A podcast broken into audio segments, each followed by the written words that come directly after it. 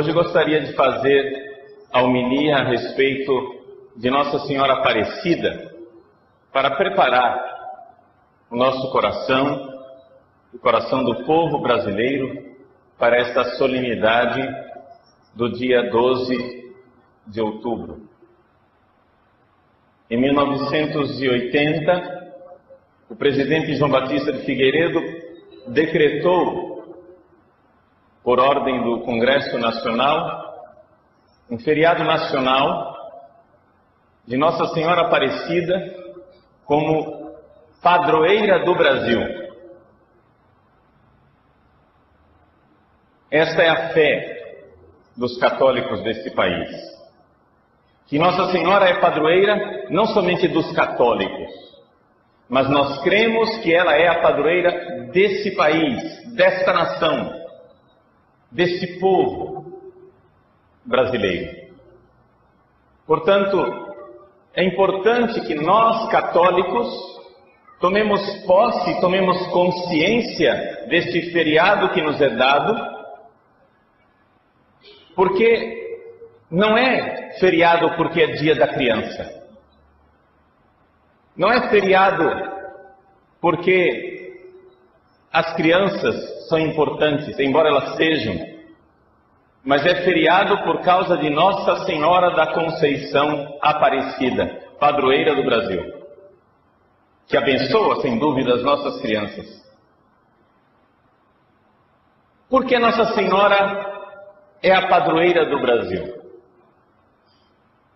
Nossa Senhora é a padroeira do Brasil desde o seu início.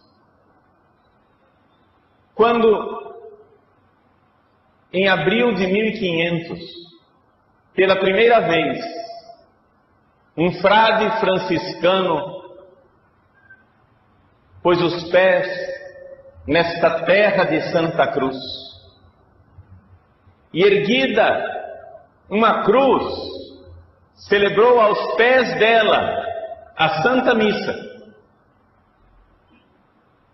naquele dia. Nossa Senhora se tornou a padroeira do Brasil. Depois de séculos e séculos de paganismo, a nossa nação pela primeira vez via o dia feliz em que se celebrava a Santa Missa, em que se celebrava o sacrifício da cruz e no sacrifício da cruz, Jesus, no alto do Calvário, olhava para a sua mãe e dizia: Mulher, eis aí o teu filho. Quando foi celebrada a primeira missa no Brasil, em nossa terra, Jesus olhava para a sua mãe, olhava para o povo brasileiro e dizia: Mulher, eis aí o teu filho. Porque esta é esta a grande escolha que nós precisamos fazer. Nós precisamos escolher se somos filhos da mulher ou se somos filhos da serpente. Sim. Porque desde os albores da humanidade, esta é a escolha. Deus disse: no capítulo 3 do livro do Gênesis. Serpente, porém inimizade entre ti e a mulher, entre a tua descendência, serpente, e a sua descendência. Existe uma inimizade, existe uma batalha, existe uma guerra, existe uma luta desde o início da humanidade entre a serpente e a mulher entre os filhos da serpente e os filhos da mulher. E o Brasil deve fazer a escolha, deve fazer a escolha se será a nação que se identifica como filhos da mulher ou como filhos da serpente. O problema, meus irmãos, é que mais uma vez o nosso país está traindo a sua grande vocação de filhos da Virgem Santíssima. E estamos nos tornando cada vez mais filhos da serpente. Gostaria de contar um pouco a história de Nossa Senhora Aparecida enquanto padroeira do Brasil. Todos nós conhecemos a história milagrosa em que a imagem foi encontrada no Rio Paraíba. Acontece que poucos sabem que desde cedo a princesa Isabel, nossa futura imperatriz, era muito devota de Nossa Senhora Aparecida. Ela esteve em Aparecida algumas vezes, demonstrando a sua grande devoção a Nossa Senhora Aparecida. Vocês sabem que o Brasil, durante quatro séculos, a maior parte da sua história, o Brasil foi uma monarquia. Primeiro a monarquia de Portugal, onde o nosso rei era o rei de Portugal. E depois, a partir de 1822, nós tivemos os imperadores do Brasil. Dois imperadores. Dom Pedro I e Dom Pedro II. E Dom Pedro II tinha como herdeira do trono a princesa Isabel, que seria a nossa imperatriz. Portanto, há mais de 100 anos atrás, era previsto que o Brasil tivesse uma mulher governando o Brasil. Muito antes da presidente Dilma, era previsto que o Brasil tivesse uma mulher que nos governasse. Mas Dona Isabel, que seria Dona Isabel I, imperatriz do Brasil, não pôde governar por causa dos filhos da serpente. Ela era católica e católica devota. Dona Isabel era muito ligada à Igreja Católica, muito devota de Nossa Senhora e muito fiel ao Santo Padre o Papa.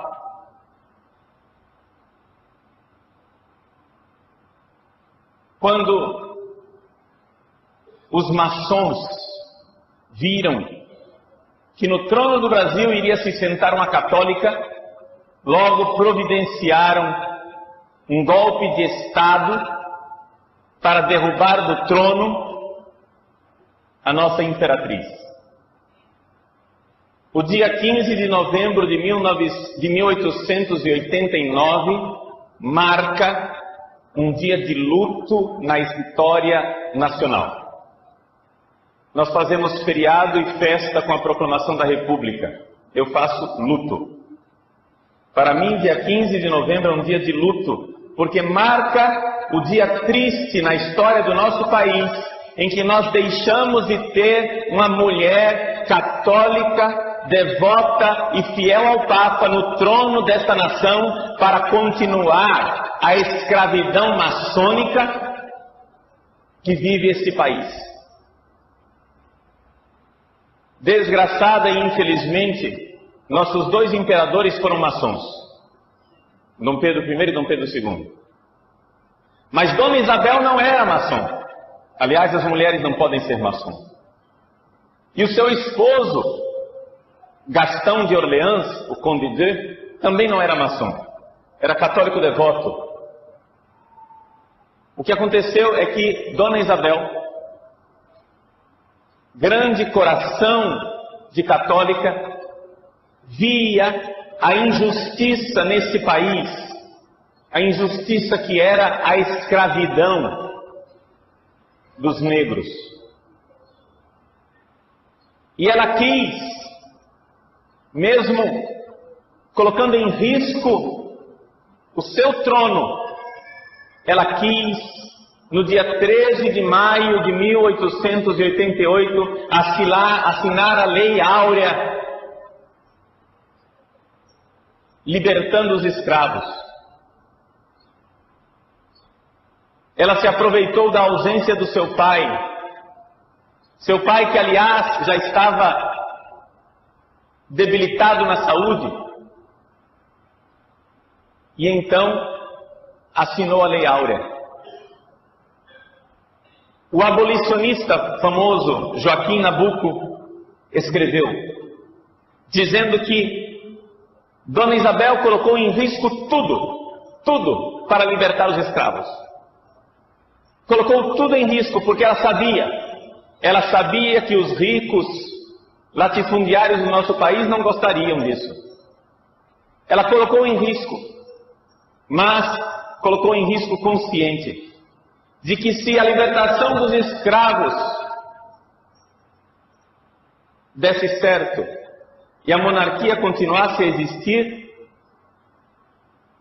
então a libertação dos escravos seria o apanágio da monarquia brasileira.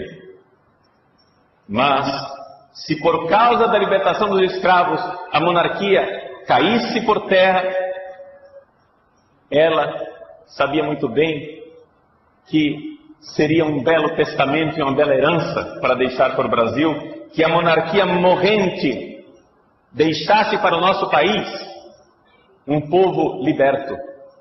Infelizmente, os nossos professores de história e os nossos livros de história contam a história da abolição dos escravos como sendo uma miséria. Mas não foi assim que os contemporâneos de Dona Isabel viveram a libertação dos escravos.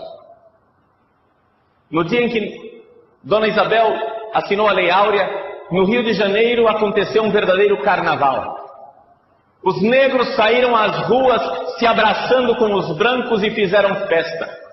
Os negros saíram às ruas do nosso país para agradecer a Deus a libertação, a libertação que foi dada por Dona Isabel a Redentora, ela que assinou com sua pena áurea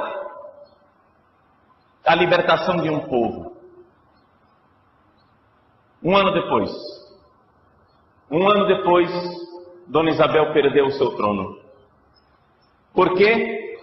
Porque finalmente os maçons conseguiram a força política que eles queriam. Se uniram aos ricaços latifundiários descontentes com a libertação dos escravos porque haviam perdido grande patrimônio maçons, ricaços e militares se uniram e fizeram um golpe de Estado e tiraram do trono essa mulher católica que iria nos governar. Uma página triste da história desse país. Mas Dona Isabel não se deixou desanimar. De lá do exílio em que ela estava em Paris, perguntaram a ela: se ela não estava arrependida de ter assinado a Lei Áurea e com isso perdido o trono, e ela respondeu: Se mil tronos eu tivesse, mil tronos eu perderia para libertar um povo da escravidão. E nós que perdemos esta boa mãe, esta boa imperatriz, ficamos órfãos? O Brasil ficou órfão porque não tem mais imperatriz? Absolutamente não. Dona Isabel providenciou que uma imperatriz se sentasse no trono brasileiro.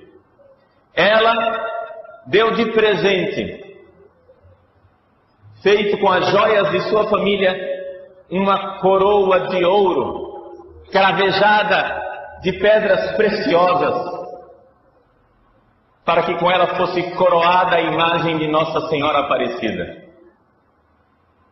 Vejam que profecia bonita, meus irmãos.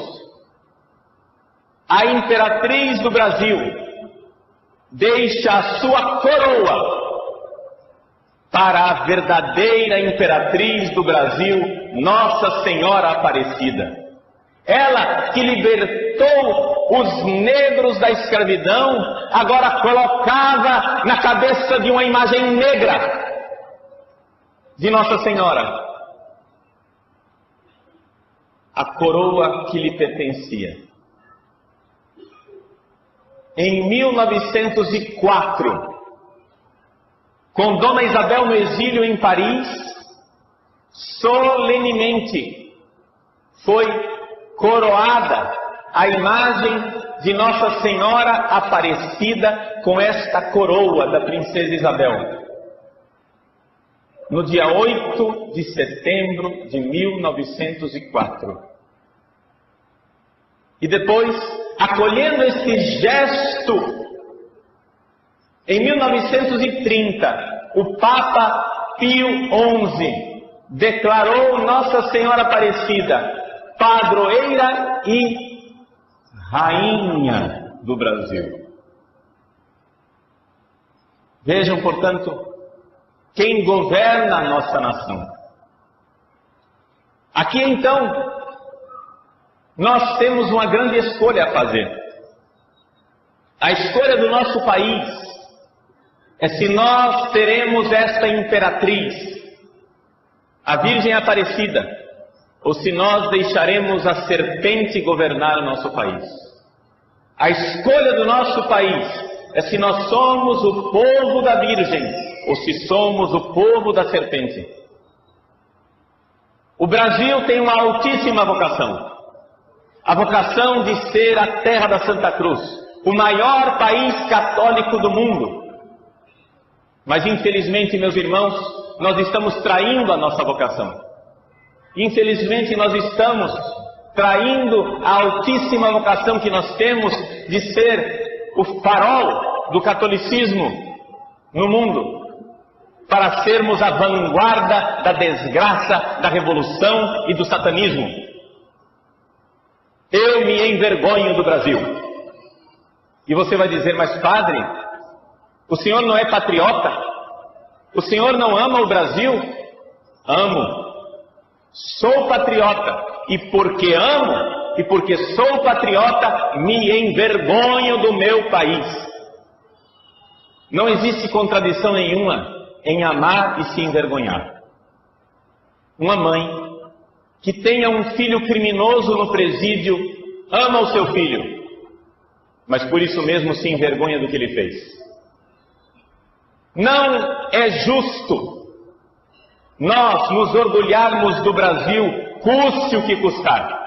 É falso patriotismo, é falso amor à nossa terra, nós nos orgulharmos do país, custe o que custar. Faça o que fizer o brasileiro, é lindo. Nós temos que aplaudir, porque é o brasileiro quem está fazendo. Então, é lindo. Não, não é lindo. Nosso país está indo ladeira abaixo na moralidade e eu me envergonho de ser brasileiro. Amo o Brasil. Sou patriota, mas me envergonho de ser brasileiro por causa da baixeza moral do nosso país, porque nós estamos cada vez mais nos, orgulhando daquilo que é vergonhoso, daquilo que é pecaminoso e imoral.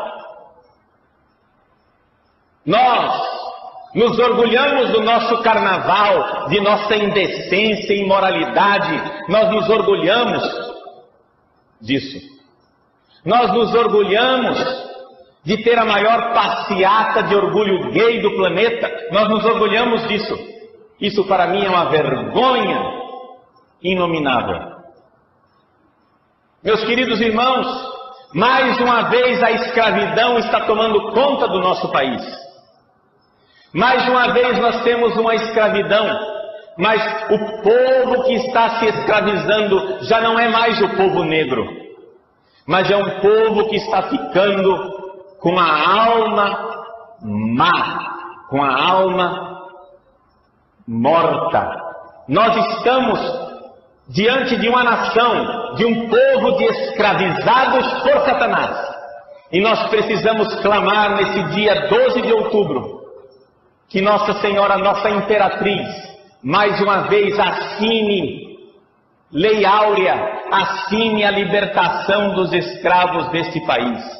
Nós devemos pedir, clamar e dizer, Senhora nossa, vós que sois nossa imperatriz, assinai, Senhora, com pena de ouro, a libertação dos escravos da miséria, a, libertação dos escravos de nossa vergonha e do pecado.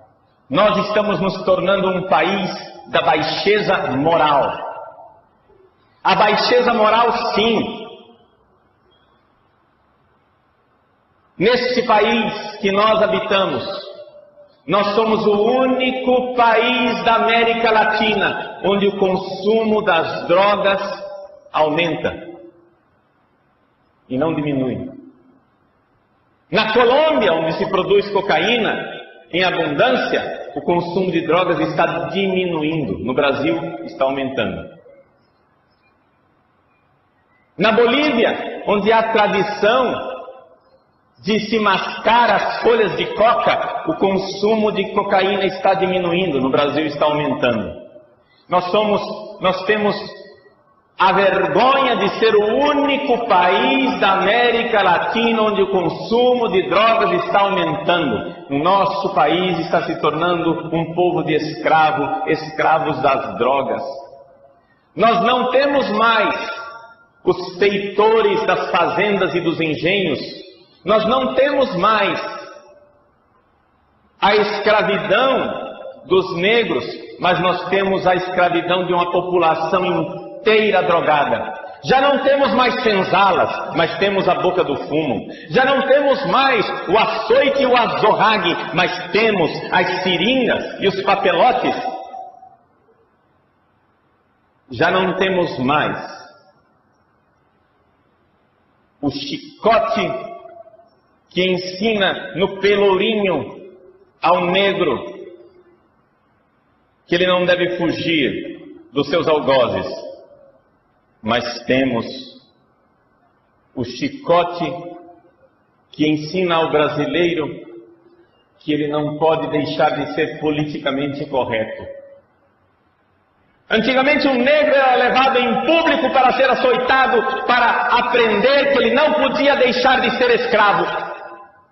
Hoje o brasileiro é levado em público pelos meios de comunicação social, pela mídia, que nos açoita, para nós aprendermos publicamente que não podemos nos revoltar contra a nossa escravidão, nós temos que achar lindo essa escravidão.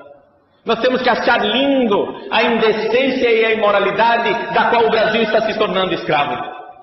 No nosso país morrem todos os anos mais de 50 mil brasileiros assassinados.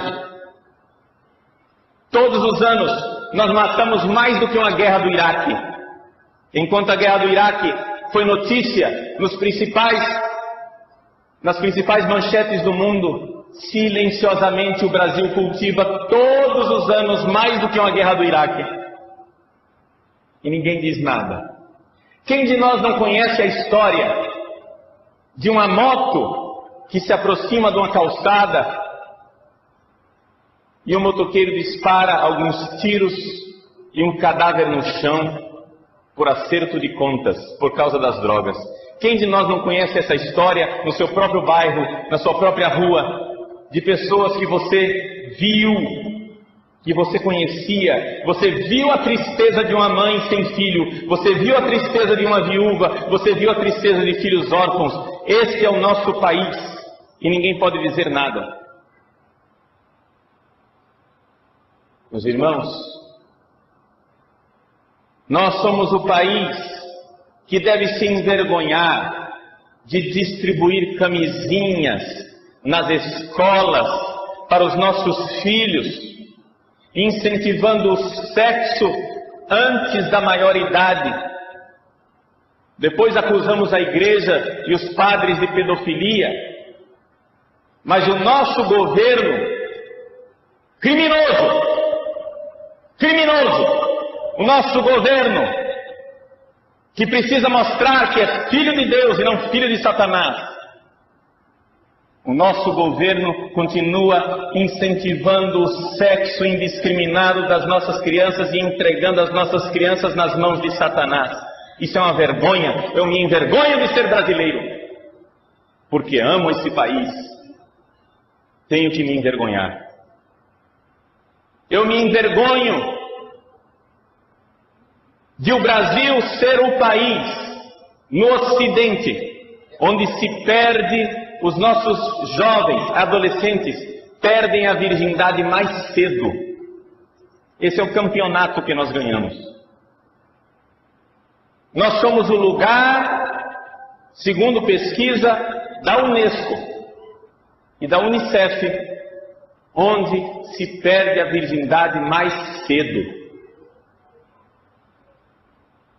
Nossos filhos perdem a virgindade com 12, 13 anos de idade. Isso é uma vergonha que clama aos céus e eu me envergonho de ser brasileiro. Porque amo esse país. Tenho que ter vergonha do pecado. Meus irmãos, se nós nos amamos, nós temos que nos envergonhar de nossos pecados, porque se não nos envergonharmos, continuaremos pecando, nos destruindo e estamos dando prova que não nos amamos. Porque quem se ama quer ficar melhor, quem se ama não quer se destruir. Se nós amamos o nosso país, precisamos nos envergonhar. Mas não existe somente esse povo de escravos. Existe também uma história secreta de um povo que é filho da mulher, que é filho da Virgem Santíssima, que é filho de Nossa Senhora, da Conceição Aparecida. Nesse dia 12 de outubro, peçamos a Nossa Senhora mais uma vez que olhe para o nosso povo, que olhe para a nossa nação, que ela volva para nós o seu olhar e precisamos clamar da Virgem Santíssima dois olhares. O primeiro olhar que precisamos receber dela é um olhar severo de mãe que repreende e que exige conversão. Sim. O olhar de Nossa Senhora é terrível, como um exército em ordem de batalha. O olhar de Nossa Senhora é capaz de abalar os infernos. Quando Nossa Senhora apareceu em Lourdes, um dia estava lá Bernadette, Santa Bernadette Subiru, rezando para Nossa Senhora, a pequena pastorinha, e de repente do lado do rio vieram vozes cavernosas, tremendas, satânicas e infernais, dizendo para Bernadette, as vozes brotavam do chão e diziam para Bernadette: fuja, saia daqui, fuja, e então Bernadette se voltou para Nossa Senhora e clamou pelo seu socorro, e Nossa Senhora simplesmente olhou na direção de onde vinha a voz, aquela voz de Satanás. Ela olhou com um olhar severo e a voz se calou, e Satanás fugiu. Meus irmãos, esse é o poder da Virgem Santíssima. Basta que ela olhe para Satanás e ele Covarde, foge de medo, porque ela é terrível como um exército em ordem de batalha. Clamemos e peçamos, volvei, Senhora, para nós o vosso olhar, o vosso olhar terrível, e afugentai, afugentai, Senhora, os demônios que escravizam esta nação. Afugentai, Senhora, os demônios que escravizam esse país. Poucas pessoas sabem, mas a imagem de Nossa Senhora da Conceição Aparecida é uma imagem de Nossa Senhora grávida. É por isso que ela não tem Jesus no braço. Porque Nossa Senhora da Conceição é a imagem da Virgem do Apocalipse. Ou seja, a mulher revestida de sol que está grávida. Portanto, Nossa Senhora Aparecida tem no ventre o menino Jesus. Pois bem, nós somos membros de Cristo e, portanto, também estamos no ventre de Nossa Senhora sendo gerados por ela. Mas que coisa triste que no nosso país nós estejamos cultivando o aborto. Que coisa triste que no nosso país nós brasileiros estejamos silenciosos enquanto o Congresso Nacional, contrariando a vontade da nação, contrariando a vontade dos brasileiros, prepara tácita e secretamente a aprovação do aborto, porque o Senado já está preparando a aprovação do aborto. Quem somos nós? Quem é nossa mãe? Nossa mãe é a imperatriz Nossa Senhora Conceição Aparecida com um filho no ventre, que protege esse filho do dragão que quer devorá-lo? Devorá ou nós somos filhos de uma nação de bastardos? Nós somos filhos de uma nação de escravos que acha que matar crianças inocentes no ventre da mãe nada mais é do que um simples problema de saúde pública. Que país é este? Que nação é essa?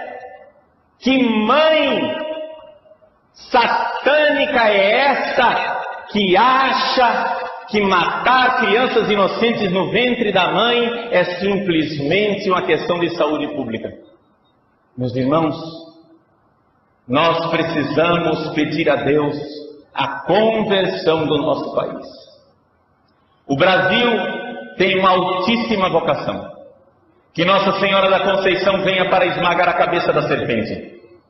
Que Nossa Senhora da Conceição venha para calcar aos pés a serpente infernal que escraviza o nosso país. Mas para que nós possamos dar a ela a ocasião de manifestar o triunfo do seu imaculado coração em nosso país, nós precisamos começar nós, povo brasileiro, nós, filhos de Nossa Senhora Aparecida, precisamos começar com o um único ato que Deus exige de nós para nos visitar com a sua graça: o ato do arrependimento. Sintamos vergonha, sintamos vergonha de nosso país, sintamos vergonha de nossa história nacional. Tínhamos tudo para ser uma nação católica e ter uma mulher católica no trono brasileiro, mas nós escolhemos o caminho de Satanás, nós escolhemos a derrocada dos valores tradicionais. Voltemos à fé dos nossos pais. O Brasil tem uma grande vocação, não podemos traí-la, sejamos fiéis a ela. Eu creio e por isso espero Creio e por isso espero que o Brasil faça jus à sua vocação. Creio na graça de Deus, na intervenção de Nossa Senhora e no poder do Altíssimo. O mal não terá a última palavra, nem no nosso país e nem no mundo. O mal não terá a última palavra, mas para que isso aconteça, nós brasileiros precisamos nos arrepender de nossos pecados, rasgar as nossas vestes, vestir o silício, cobrir a cabeça de cinzas e dizer perdão, misericórdia, Voltai, Senhora, para nós o vosso olhar. Mas existe também um segundo olhar que nós precisamos esperar de Nossa Senhora da Conceição. Um olhar de misericórdia. Estes vossos misericordiosos olhos a nós volvei. O olhar de misericórdia de Nossa Senhora que acolhe os filhos arrependidos. O olhar severo que repreende o filho que errou, mas o olhar bondoso que acolhe o filho arrependido e que acolhe sem medo, debaixo do seu manto cor de anil, para nos proteger das insídias de Satanás, aqueles que se fizeram filhos da mulher e não filhos da serpente. Esta é a verdadeira história e a verdadeira vocação de nosso país. O Brasil é grande no coração de Deus e por isso é odiado por Satanás. O Brasil tem uma grande vocação no coração de Deus e por isso Satanás sabe disso e novamente nos coloca na senzala do pecado. Nos trata como o pior dos feitores e capatazes e faz com que nós gemamos e choremos neste que tornou-se um vale de lágrimas, mas deveria ser a terra da Santa Cruz. Meus irmãos, que a conversão do nosso país se aproxime, mas para isso é necessário que um povo, filho da Virgem, tome consciência e saibamos e proclamemos: ela é nossa imperatriz, ela é nossa rainha, ela precisa reinar em nossos corações, que ela calque debaixo de seus pés a serpente que nos aflige e tenha piedade. Volvei, Senhora, para nós o vosso olhar. Nossa Senhora da Conceição Aparecida, rogai por nós.